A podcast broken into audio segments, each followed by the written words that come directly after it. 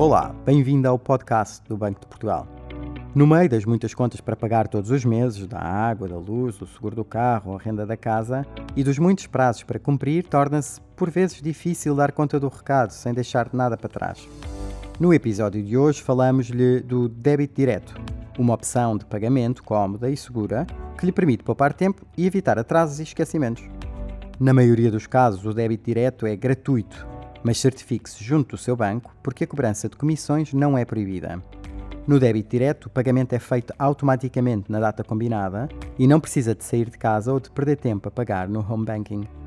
Para aderir, basta verificar junto do credor se aceita débitos diretos e certificar-se de que o seu banco permite esta modalidade de pagamento. Para sua segurança, saiba que pode alterar ou cancelar a autorização de débito direto quando quiser, mudar a conta a debitar ou definir um valor máximo por cobrança. Pode ainda indicar ao banco quais os credores que autoriza a fazer cobranças na sua conta e bloquear aqueles que não autoriza. Se detectar um erro no valor cobrado e se a operação ainda não tiver sido realizada, peça diretamente ao seu banco para não fazer o pagamento. Caso o pagamento já tenha sido efetuado, tem 8 semanas para pedir o reembolso. Se entender que o seu banco não agiu corretamente, reclame junto do Banco de Portugal. Para mais informações, vá a bportugal.pt e visite-nos no Twitter, no LinkedIn e no Instagram.